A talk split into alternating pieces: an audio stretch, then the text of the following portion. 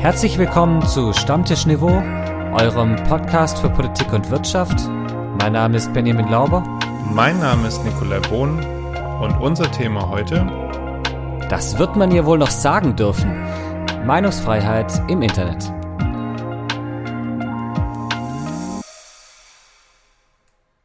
Grüß Gott, Bohn. Moin, Lauber. So, löst du gleich am Anfang das Rätsel des letzten Males auf, dann können wir nämlich direkt ins neue Thema starten.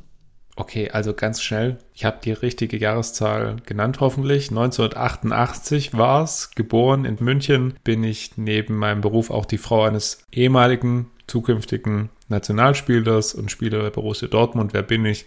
Gemeint war natürlich Kati Hummels, die Frau von Mats Hummels. Fußballerisch habe ich ja keine Ahnung, spielt jetzt wohl bei Dortmund, ich dachte bei den Bayern immer noch, naja, irgendwo halt.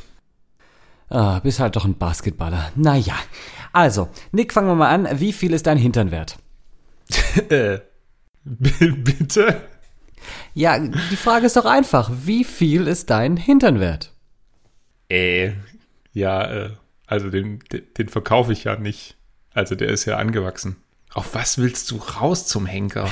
naja, eigentlich will ich auf die Zahl eine Milliarde raus und den Zusammenhang zu einem Hintern. Vielleicht nicht unbedingt deinem, aber zu einem Hintern. Also ich weiß, dass Kim Kardashian ihren Hintern versichert hat. Für eine Milliarde weiß ich nicht, aber sie hat ihn auf jeden Fall versichern lassen. Und da scheint sie nicht die einzige zu sein. Anscheinend lassen berühmte Frauen alle ihren Hintern für eine Milliarde versichern. Jennifer Lopez, so sagt das Gerücht, hat ihren Hintern auch für eine Milliarde versichern lassen. Ich frage mich jetzt nur, also ich als Versicherung, wie würde denn jetzt Frau Lopez zu mir kommen und sagen, ähm, mein Hintern ist defekt. Was machen die denn dann? Hä? Also ich verstehe nicht so ganz, wie man da jetzt sagen kann, ja, ich hätte jetzt meine Milliarde Euro bitte. Ja, ich, ich kann es dir ehrlich gesagt auch nicht so, nicht so richtig sagen. Vielleicht, wenn sie zu viel sitzt, dass sie dann irgendwie in eine andere Form. Ich kann, la, lassen wir das Thema auf jeden Fall sagen Gerüchte, dass diese. Oh Mann, ey, sorry, ey. Das ist so. oh Gott. Oh, oh mein Hintern. Ich habe hab gedacht, dass der Einstieg anders läuft, wenn ich ehrlich bin. Mein Hintern ist Oh Gott. okay, wo kommen wir da noch mal raus? Also, jetzt Konzentration, Bohnen. Tief durchatmen. Ähm, und wir, wir kommen wieder irgendwie zurück ins Thema. Weil nämlich ursprünglich mein, meine Intention dieses Einstiegs nur war zu zeigen, da handelt es sich um ein Gerücht und es gibt überhaupt kein, keine Fakten, die das belegen, kein Hintergrundwissen, nichts. Äh, und man aber irgendwann anfängt, sowas, so eine Geschichte dann trotzdem als Fakten zu akzeptieren und dass das unter Umständen zu einem Problem führen kann. Zum Glück sind wir die Transporteure von Fakten und äh, Hintergrundwissen. Ähm, aber ja, das ist natürlich ein Riesenproblem, weil so viel Blödsinn verbreitet wird. Also ich meine, wir beide sind auch bekannt dafür, Blödsinn zu erzählen. Aber wir lösen es. Was? Natürlich. Hallo. Ja, gut, ein bisschen. Ja, ja schon. Und äh, das Problem ist ja aber Sachen, die sich dann weiter verbreiten und vor allem Menschen schaden. Und man muss ja ganz klar sagen, Gerüchte schaden ja Menschen. Genau, und äh, Gerüchte werden auch im Politischen eingesetzt. Es gibt genug Politiker, die das gemacht haben, die mit Gerüchten beziehungsweise auch mit Fake News gearbeitet haben. Und ich glaube, du weißt, auf wen ich anspiele. Der, der gute äh, Donald. genau, der Wo wir doch Donald. Bei den, bei den lustigen Taschenbüchern? ja, hat leider ein bisschen wenig zu tun mit der, mit der Figur von Walt Disney. Es geht natürlich um Donald Trump. Und Nick, kleines Zahlenraten. Wie oft hat Donald Trump in seinem ersten Amtsjahr nachgewiesenermaßen gelogen? 250. Mehr als 370 Mal. Respekt. Also er hat praktisch mehr als einmal am Tag nachgewiesenerweise die Unwahrheit gesagt gewählter, demokratisch gewählter Präsident der USA. Und das passiert nicht durch Zufall, sondern das ist dann ein bewusst eingesetztes Machtinstrument.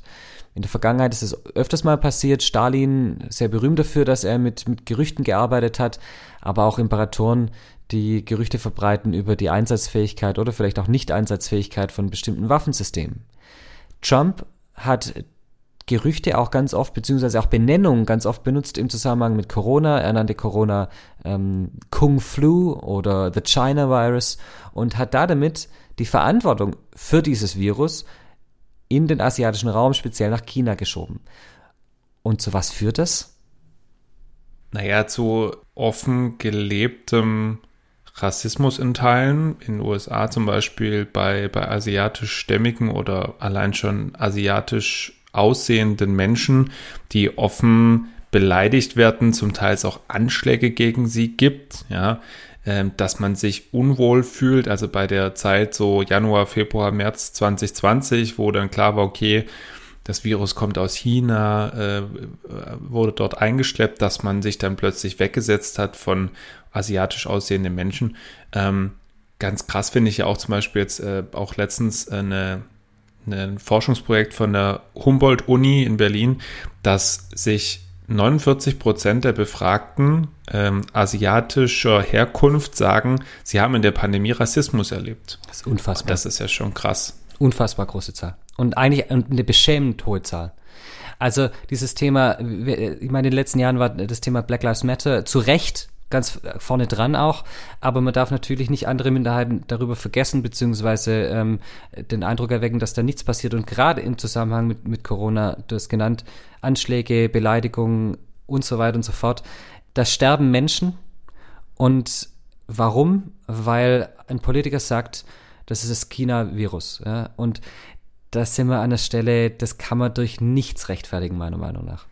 Ganz klar, auch wenn das ist natürlich schwer ist hier zu sagen, direkter Zusammenhang und so weiter, ja, aber das schürt natürlich einfach Hass und Gewalt und auch wenn ihm dann möglicherweise nichts direkt nachgewiesen äh, werden kann oder so, äh, aber ist es natürlich ein Klima, was dann ja direkt da rein grätscht. Auf jeden Fall werden durch soziale Netzwerke Fake News, Gerüchte oder Halbwahrheiten viel, viel schneller und vor allem ungeprüft weiterverbreitet. Und das ist ein Problem. Denn durch gezielte Kampagnen kann man Gegner diskriminieren, diskreditieren und ganze politische Systeme untergraben. Das haben wir in der Vergangenheit jetzt ja auch gesehen, Einfluss auf Wahlen etc. Gleichzeitig gibt es aber das Recht auf freie Meinungsäußerung und das ist ein zentrales Recht in einer freien Gesellschaft. Brauchen wir also trotzdem eine Beschneidung dieses Rechts im Internet oder vielleicht nicht? Wie weit muss man da gehen? Und um darüber diskutieren zu können, brauchen wir Hintergrundwissen. Hintergrundwissen. Hintergrund. Hintergrundwissen. Artikel 5 unseres Grundgesetzes sagt, jeder hat das Recht, seine Meinung in Wort, Schrift und Bild frei zu äußern und zu verbreiten und sich aus allgemein zugänglichen Quellen ungehindert zu unterrichten. Die Pressefreiheit und die Freiheit der Berichterstattung durch Rundfunk und Film werden gewährleistet. Eine Zensur findet nicht statt. Dieses Grundrecht ist aber eingeschränkt, und zwar in Artikel 5 Absatz 2. Diese Rechte, also die gerade genannten, finden ihre Schranken in den Vorschriften der allgemeinen Gesetze, den gesetzlichen Bestimmungen zum Schutze der Jugend und in dem Recht der persönlichen Ehre. Auch in den Menschenrechten ist die Meinungsfreiheit fest verankert. Dennoch gibt es weltweit Länder, in denen eine staatliche Zensur stattfindet, zum Beispiel in China, Nordkorea oder auch bei uns in Europa in Belarus. Ziel dieser Maßnahmen ist es häufig, die Kontrolle über die eigene Bevölkerung sowie die einsehbaren Informationen zu erhalten. Es besteht also ein zentraler Konflikt zwischen zwei Extremen, Freiheit und Sicherheit. Will ich das eine stärker, geht das immer auf Kosten des anderen. Mehr Freiheit bedeutet weniger Sicherheit, mehr Sicherheit bedeutet weniger Freiheit. Dieser Konflikt besteht dabei nicht nur für Staaten, sondern natürlich auch für Internetunternehmen. Diese wollen die Freiheit bieten, sich über jedes Thema zu unterhalten oder auszutauschen. Wenn dies aber ausgenutzt wird, um anderen zu schaden, könnte das Unternehmen deshalb verklagt werden. Nun sagt man zu Recht, das Unternehmen hat doch damit gar nichts zu tun, wenn irgendjemand Blödsinn verbreitet und dabei nicht im Sinne des Unternehmens agiert. So einfach ist es aber nicht. Unternehmen bieten mit ihren Netzwerken eine Dienstleistung an, die andere nutzen. Es gibt also Forderungen, dass das Unternehmen dann auch für verletzende oder gesetzeswidrige Postings gerade stehen muss. Deshalb hat die Bundesregierung in den vergangenen Jahren ein Gesetz auf den Weg gebracht, welches gegen Hasskriminalität im Netz vorgehen soll. Die Idee, strafbare Inhalte sollen auch bestraft werden, notfalls durch Einsichtnahme von IP-Adressen oder Telefonnummern. Hier sind wir in dem zentralen Konflikt zwischen Freiheit und Sicherheit. Und das führt uns direkt an unseren Stammtisch. Denn dort geht es wie immer um den Austausch von Meinung. Meinung. Facebook hat Anfang Mai entschieden, dass Donald Trumps Facebook-Account vorerst nicht wieder aktiviert wird. Facebook begründet die Sperre Anfang des Jahres damit, dass Trump den Online-Dienst genutzt habe, um einen gewaltsamen Aufstand gegen eine demokratisch gewählte Regierung anzustiften. So Mark Zuckerberg. Dies führte unter anderem zu erneuten Diskussionen, wer aus welchen Gründen aus sozialen Netzwerken ausgeschlossen werden darf oder soll. Deshalb die Frage, wo zieht man die Grenze von Meinungsfreiheit im Internet? Nick, hat Facebook da richtig agiert oder geht es für dich zu weit? Also in erster Linie muss man erstmal ganz klar sagen, Facebook hat in diesem Sinne Anfang Januar absolut richtig gehandelt, weil damals die, die beiden Regierungen im November ja schon demokratisch gewählt war. Ja, auch die Organisationen, die diese Wahl beaufsichtigt haben, haben ganz klar gesagt, da lief alles mit rechten Dingen zu. Und dann muss man als Demokrat akzeptieren, dass eine Wahl so ausgegangen ist, wie sie ausgegangen ist. Und das hat er in dem Moment nicht akzeptiert und hat da versucht, Dinge in die Welt zu setzen, die so einfach nicht stimmten und hat dafür natürlich für extreme Gewalt gesorgt äh, rund um das Kapitol. Und von dem her, finde ich, hat, haben sie da völlig richtig gehandelt.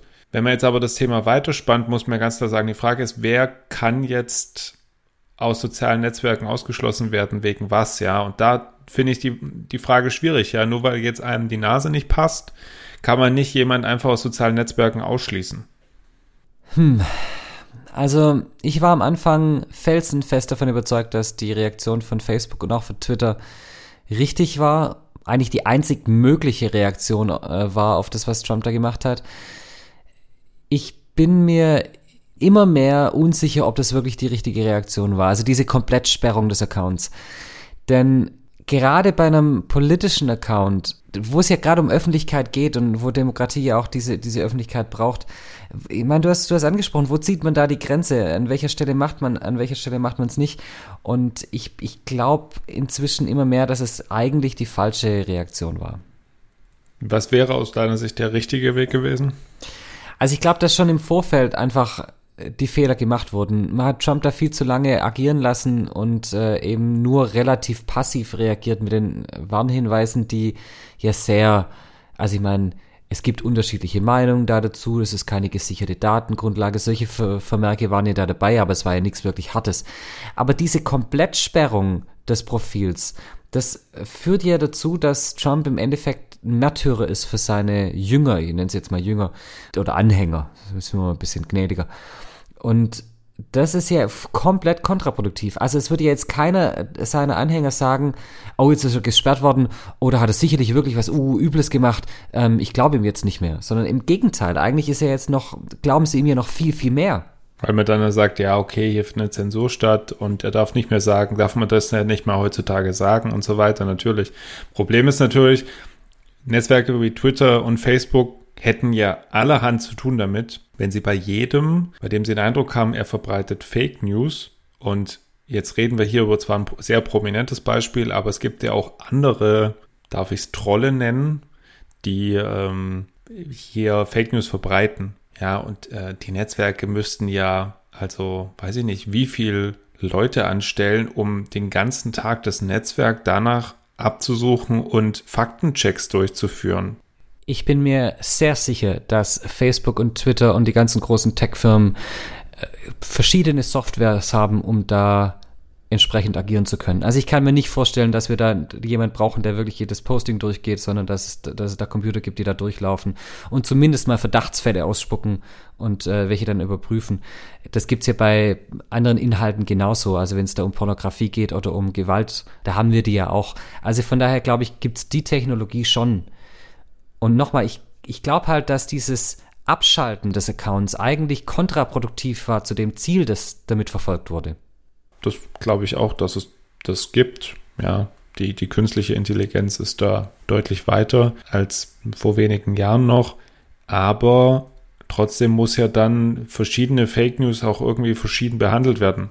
Also wenn jetzt da jemand ankommt und sagt, die Erde ist eine Scheibe und der zweite kommt an, die Erde ist eine Scheibe, dann kann man bei den beiden das Ganze versehen mit folgendem Content, nämlich sieh nach, dass die Erde eine Kugel ist. So. Wenn jetzt aber jemand, äh, Person A sagt, ja, äh, Schwäne sind schwarz und der nächste sagt, nee, Schwäne sind grau. So. Äh, und dann drunter steht so, ja, äh, Schwäne können so und so sein, Schwäne sehen so und so aus, aber eventuell auch anders. Also muss ja irgendwie individuell reagieren. Also es lässt sich ja nicht auf alles irgendwie anwenden. Ja, ich meine, das stimmt natürlich schon. Und klar ist auch, dass solche, solche Computerprogramme sicherlich auch sowas wie Satire einfach nicht ergreifen können oder nicht erfassen können.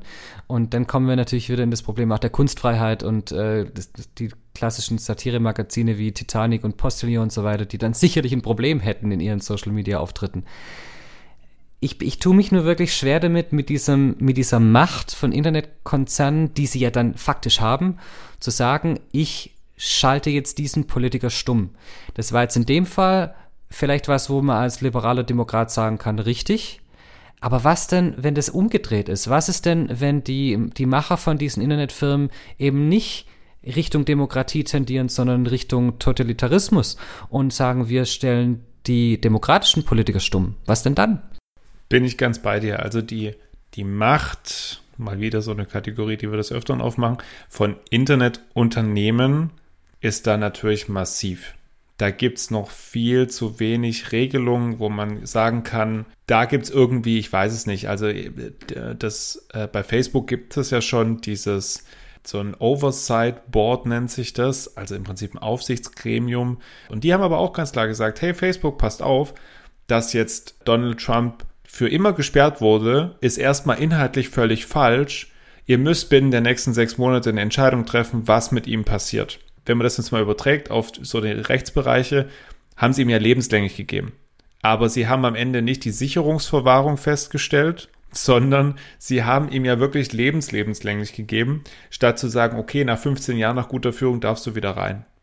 Und genau damit habe ich halt mein Problem, dass dann privates Unternehmen Gerichtsbarkeit wird. Und das ist für mich schlicht eine staatliche Aufgabe und im internationalen Bereich zumindest dann oder hoffentlich eine Aufgabe von einer internationalen Gerichtsbarkeit oder von einer internationalen Organisation, aber nicht von einem privaten Unternehmen. Und ich weiß, es ist natürlich das ganz große Rad und ich weiß, es ist extrem unrealistisch und allein schon die Erarbeitung wäre wahrscheinlich eine, die Hölle. Aber mir schwebt da schon so ein bisschen so eine Art Internetcharta vor oder Internetnutzungsordnung einer internationalen. Man hat auch immer gedacht, es geht im Bereich von Krieg und Frieden nicht. Und die UN-Charta ächtet inzwischen Krieg. Sie hat ihre Schwächen. Wir wissen beide, dass es auch in gewisser Weise manchmal ein zahnloser Tiger ist. Aber zumindest hat man damals sich auf was geeinigt. Und das kann vielleicht auch im Bereich von Internet der Willkür ein bisschen Einhalt gebieten. Vor allem, wenn dann, dann gewisses Verhalten auch, wie du gesagt hast, geächtet wird. Natürlich sind uns da ein Stück weit die Hände gebunden. Wir können national kaum durchsetzen, dass Facebook jetzt gewisse Regeln einführt. Und international haben auch alle anderen Regeln, die wir international haben, ihren Schwächen. Das heißt auch so ein, so ein Internetrecht, ein Internetgesetzbuch, nennst wie du es willst, wäre ja total schwierig erstmal aufstellbar, umsetzbar und durchsetzbar. Genau, das ist halt wirklich das große Rad. Und deswegen kommen wir natürlich jetzt zu einem Thema, das uns ja wie so ein roter Faden ein bisschen die letzten Folgen begleitet, nämlich das Thema Konsumentensouveränität oder auch Konsumentenverantwortung. Äh, denn wir als die User sind ja eigentlich die wirklichen Problembären, indem wir nämlich solche Dienstleistungen auch ein Stück weit missbrauchen. Wir sind verantwortlich für das, was wir posten und das gilt für den Donald Trump, das gilt für den Nick Bohnen, für den Benjamin Lauber, aber auch für den Max Mustermann und ähm, das dürfen wir einfach nicht vergessen. Andererseits haben die Betreiber von solchen Foren, und zwar egal meiner Meinung nach, ob das jetzt ein großes Unternehmen oder ein kleiner Privatmensch ist, äh, da auch eine Verantwortung und da können sie sich auch nicht rausstellen.